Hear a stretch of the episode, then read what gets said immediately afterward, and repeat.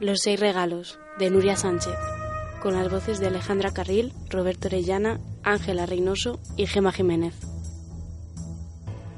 Esta es la historia de un príncipe que vivió hace muchos años. En su reino había sido robada una joya muy valiosa y él debía emprender un largo viaje para recuperarla. Su padre le dio una bolsa de monedas y su madre una bolsa con seis regalos. Úsalos con inteligencia. Una noche, una banda lo capturó Dinos quién eres y de dónde vienes. Si no lo haces, no volverás a ver la luz. Mientras hablaba, vio que los demás se reían porque el jefe era sordo. Sacó de la bolsa un papiro y empezó a escribir. Logró así impresionar al jefe que lo dejó marchar.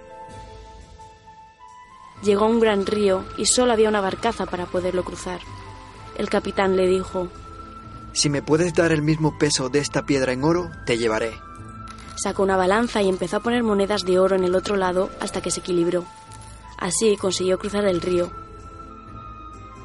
Por fin encontró un laberinto que encerraba la piedra preciosa. Solo tenía que resolverlo. En ese momento pasó por allí una anciana con leña a su espalda. Observa bien a tu alrededor. Hallarás la respuesta en la naturaleza. Sacó su lupa y dio con un haz de luz que le condujo a la entrada del laberinto. Solo faltaba resolver el complicado camino. Extrajo su brújula de la bolsa y supo alcanzar el centro, donde se hallaba la joya que pertenecía a su reino. Cuando se decidía a regresar, vio que un monstruo horroroso le impedía el paso. Sacó una pequeña flauta de su bolsa y amansó a la fiera con su música hasta que se durmió.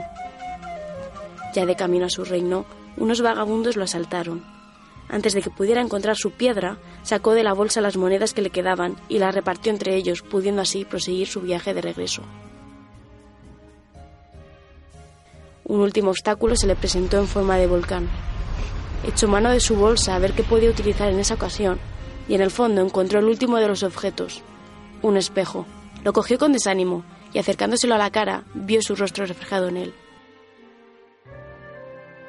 Entonces entendió que solo dependía de su propio coraje el poder atravesar la lava del volcán.